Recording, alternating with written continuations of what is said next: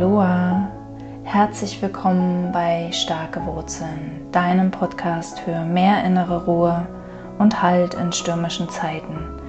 Ich bin Bettina, ich heiße dich ganz herzlich willkommen und ich möchte heute mit dir über Burnout sprechen, und zwar wie du wirklich einen Burnout vorbeugen kannst. Ich habe da nämlich ganz lange ähm, ja, mehr oder weniger in die falsche Richtung geschaut und ähm, habe mir damit selbst sozusagen im Weg gestanden. Und was ich damit meine, das wird heute sicher in der Podcast-Folge noch ein bisschen klarer werden. Ähm, genau. Also, zunächst einmal, was ist überhaupt ein Burnout? Ähm, ein Burnout ist keine keine spezielle Krankheit, sondern es ist eine Ansammlung von Symptomen. Es ist eine, ähm, eine, ein Erschöpfungszustand, ein geistiger, emotionaler oder und körperlicher Erschöpfungszustand, der verminderte Leistungsfähigkeit mit sich bringt. Und ich glaube, dass ähm, viel, viel mehr Menschen Burnout gefährdet sind, als, als wir vielleicht denken oder ähm, die vielleicht es selbst auch gar nicht so richtig ähm, auf dem Radar haben, weil einfach unsere Gesellschaft so funktioniert, dass wir uns aufreiben bis zum, bis zum geht nicht mehr. Ja? Und ich hatte, ähm, ich habe das selbst erlebt, ich hatte das vor etwas mehr als fünf Jahren, dass ich ähm, quasi alles in Frage gestellt habe, mein ganzes Leben in Frage gestellt habe und dementsprechend ähm, hatte ich keine Motivation mehr, keine Kraft aufzustehen, keine Lust aufzustehen, keine Lust überhaupt irgendwo irgendwie ähm, ja meine Kraft reinzugeben, meine Energie reinzugeben. Ich habe den Sinn hinter allem nicht mehr gesehen. Und ähm, so in etwa, glaube ich, fühlt sich Burnout an. Ja? Und Burnout kann aber auch mit körperlichen Symptomen verbunden sein. Also wir kennen das, du kennst es vielleicht für, von ähm, einem Hörsturz oder ähm, dass, dass wirklich Migräne zum Beispiel nicht mehr weggeht oder ähm, ja, manchmal ist es auch Magen-Darm, der reagiert. Ja, unser Körper reagiert auch auf diesen massiven Stress. Und es muss aber nicht so sein. Es, Burnout ist nicht zwangsläufig mit körperlichen Symptomen verbunden, sondern du merkst es halt daran, dass du nicht mehr so leistungsfähig bist, wie du es ursprünglich mal warst. Ähm, genau, und Burnout, ähm, mein Burnout damals war eigentlich eher ein Erwachen. Ja, es war ein Erwachen aus dem Hamsterrad. ähm, ich habe damals für mich erkannt, dass es nichts bringt, diesem, diesen Lorbeeren in der Zukunft hinterherzulaufen und dafür meine gesamte Zeit, meine, mein gesamtes Leben, meine ganze Energie und vielleicht sogar meine Gesundheit zu opfern. Und diese Lorbeeren in der Zukunft waren ein bestimmter Umsatz, ein bestimmter Gewinn, von dem ich dachte, ähm, das, das sei die Menge an Geld, die mich, die mich glücklich macht oder die mich, muss man mal eine Tasse Tee eingießen, ähm, oder die mich sicher fühlen lässt. Ja, also ich habe immer geglaubt, diese, diese Summe X ist die Summe, die, ab der es für mich leicht wird, ab, ab der ich es geschafft habe. Und, und ich hatte diese Summe X erreicht und gar nichts wurde leichter. Im Gegenteil, es wurde alles noch schlimmer und ich habe gewartet auf den Moment, an dem mein Leben endlich, an dem es endlich Pling macht und mein Leben endlich schön ist. Und der Moment kam nicht und in dem Moment begriff ich, dass es Unsinn ist, diesem diesem Geldbetrag X hinterherzulaufen.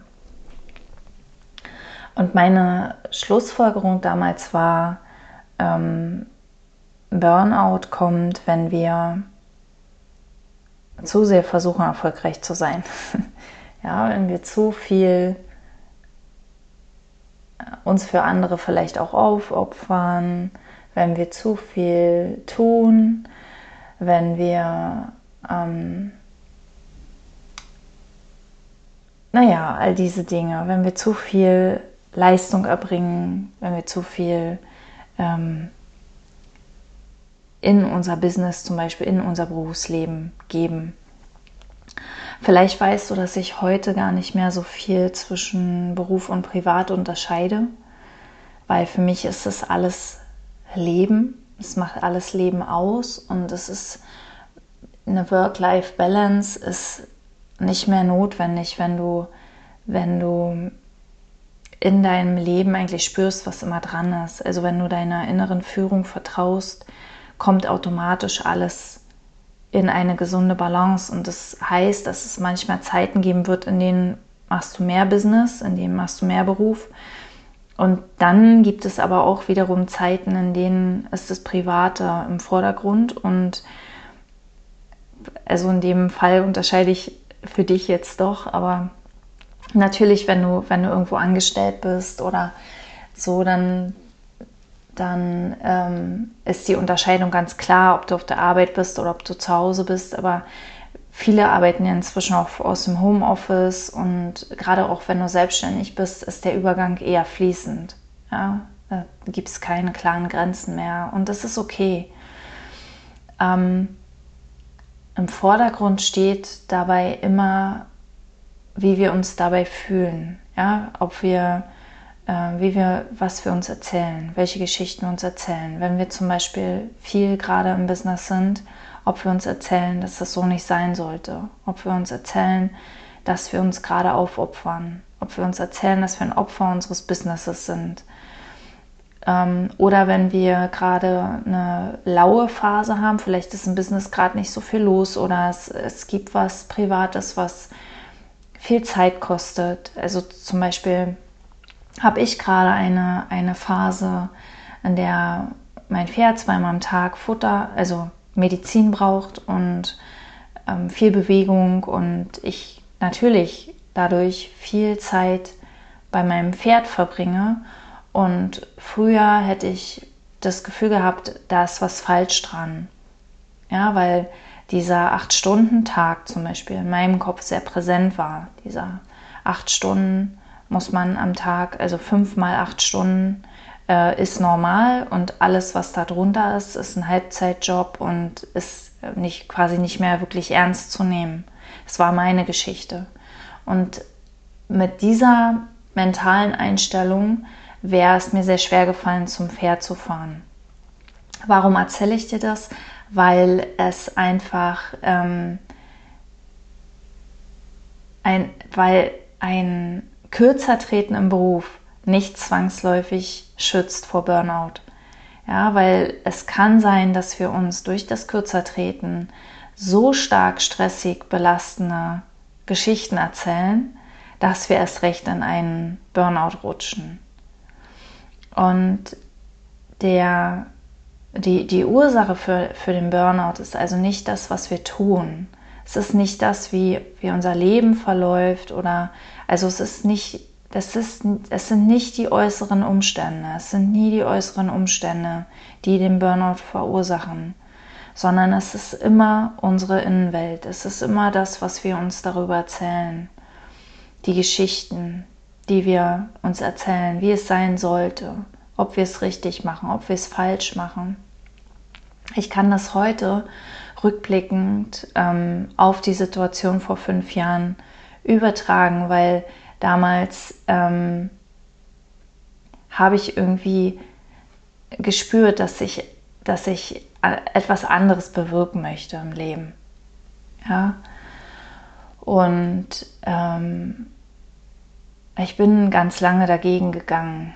Ich bin ganz lange gegen mich auch gegangen. Ich habe mich sehr lange sehr viel getrieben. Auch das ist zum Beispiel was, was ähm, ziemlich schnell zum Burnout führen kann, wenn wir immer diesen inneren Antreiber haben, der uns Druck macht, der uns Stress macht, der ähm, uns erzählt, was wir alles noch nicht geschafft haben, was wir alles noch schaffen müssen, was wir alles gut machen müssen, wovon, also wo, wo, worauf wirklich Bedeutung liegt, ja, der in alle unsere Dinge, die wir tun, Bedeutung legt, weil die müssen richtig gut werden, sonst und das kann Marketing betreffen, das kann aber auch deine Kundenaufträge zum Beispiel betreffen.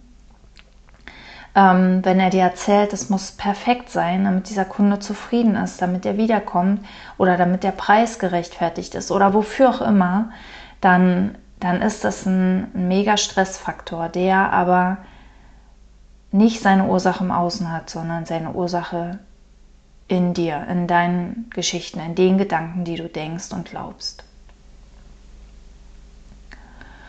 Und aus diesem Grund ist auch das Ändern der äußeren Umstände nicht zwangsläufig der Weg aus dem Burnout oder eigentlich ist es nicht primär der Weg aus dem Burnout, sondern der Weg, der wirklich nachhaltig, der wirklich ähm, langfristig in die geistige Gesundheit führt, ist über das Loslassen, über das Loslassen stressiger Gedanken, über das Loslassen falscher Ziele zum Beispiel, über das Loslassen dieser, dieses ständigen Hasselns unserer Leistungsgesellschaft.